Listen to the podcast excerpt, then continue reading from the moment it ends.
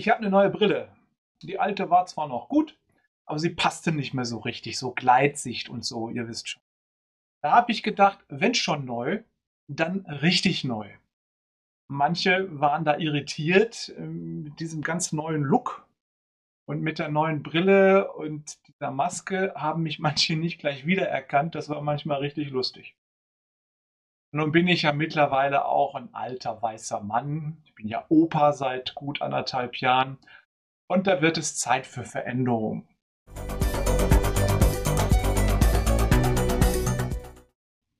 Corona treibt uns weiter.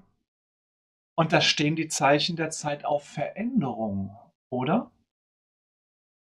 Hören wir mal auf unsere Kanzlerin. Frau Merkel sagte am 30.09. im Bundestag Folgendes. Ich bin sicher, das Leben, wie wir es kannten, wird zurückkehren. Die Familien werden wieder feiern, die Clubs und Theater und Fußballstadien wieder voll sein. Und was für eine Freude wird das sein. Mal abgesehen davon, dass die Kanzlerin in ihrem Redenstil nicht unbedingt begeist die begeisterndste ist. Gut, aber wir wollen zurück zu den Verhältnissen vor Corona. Das ist ja auch verständlich, denn wir vermissen, was wir an Gutem so verloren haben.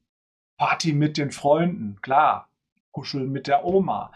Singen im Gottesdienst ist für die Gemeinde so immens wichtig und uns fehlt das. Und für viele von euch fehlt auch der sichere Verdienst. Euch fällt sicherlich noch viel mehr ein, was ihr alles vermisst. Aber machen wir uns nichts vor. Das Leben besteht ja aus Veränderung. Kinder werden groß, Große werden alt.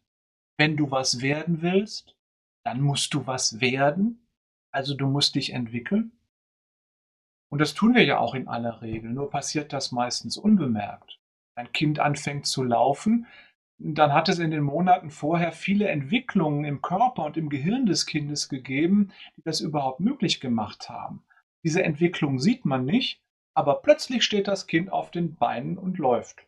Erst so vorsichtig und unbeholfen, aber dann geht's.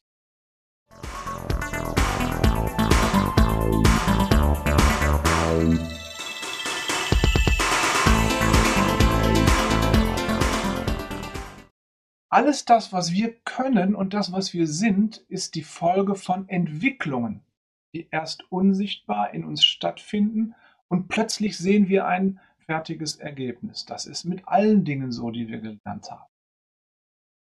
Jetzt ist Corona und wir sind gezwungen, uns bewusst zu. Viele Entwicklungen laufen im Moment eben nicht im Hintergrund ab, sondern wir müssen uns für Veränderungen entscheiden. Das ist manchmal ganz schön schmerzlich. Wir passen unser Verhalten an, um leben zu können. Es ist aber auch schmerzhaft, weil in manchen Bereichen unser Leben ja auch beschnitten wird. Wir können nicht einfach so weitermachen wie bisher. Aber wenn Corona vorbei ist, dann werden wir wieder was Neues gelernt haben, das wir dann anwenden können. Keine Ahnung, was das sein wird. Aber aufgepasst, Gott weiß, was er mit uns vorhat.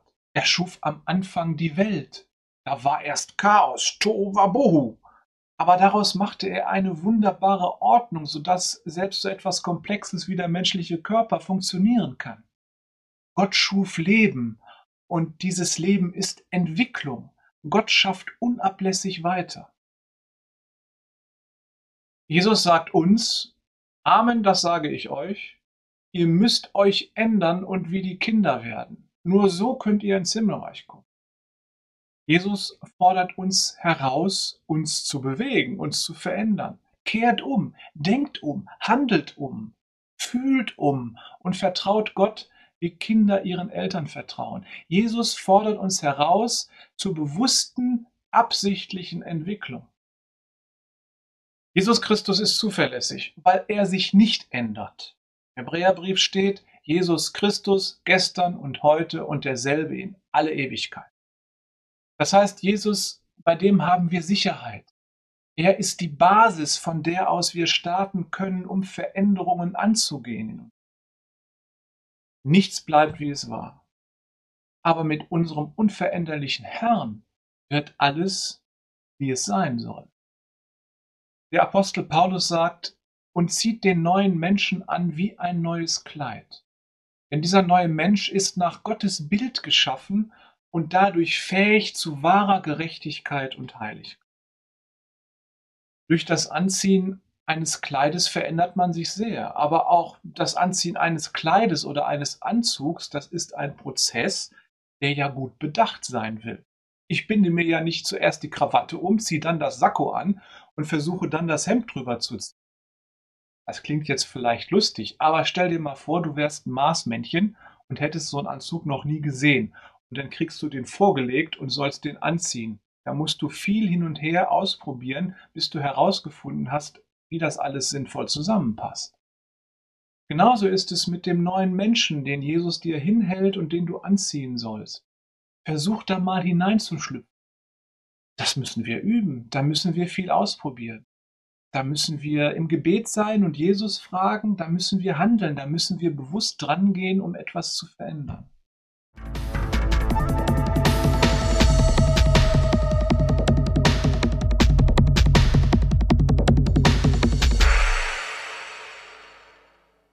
Corona. Wir müssen uns mit vielen gewohnten Verhaltensmustern zurückhalten. Viele Einschränkungen müssen wir schmerzlich aushalten. Aber wir werden auch viel lernen. Wir werden uns weiterentwickeln. Und wenn du Jesus nachfolgst, dann kannst du sicher sein, dass da was Gutes bei rauskommt. Denn er ist zuverlässig und treu und hat ein Ziel mit dir. Wenn Jesus die Basis deines Lebens ist, dann kannst du fröhlich Neues ausprobieren. In dem Bewusstsein, Jesus macht am Ende etwas Gutes daraus. Neuen Menschen. Und Corona Danach werden wir viel gelernt haben. Und wenn wir diese Aufgabe bewältigt haben, dann werden wir wieder etwas weiter so geworden sein, wie Gott uns haben will. Ich will dir Mut machen, die Schmerzen dieser Zeit auszuhalten und nach vorne zu sehen. Denn Gott ist am Werk. Er hört nicht auf zu schaffen. Und wenn wir mal dereinst zurückschauen auf diese Zeit, dann werden wir feststellen, boah, da haben wir uns aber ganz schön entwickelt. Darum, Dank sei Gott, durch unseren Herrn Jesus Christus schenkt er uns den Sieg. So segne euch euer Gott. Haltet Abstand und bleibt im Gebet nah beieinander.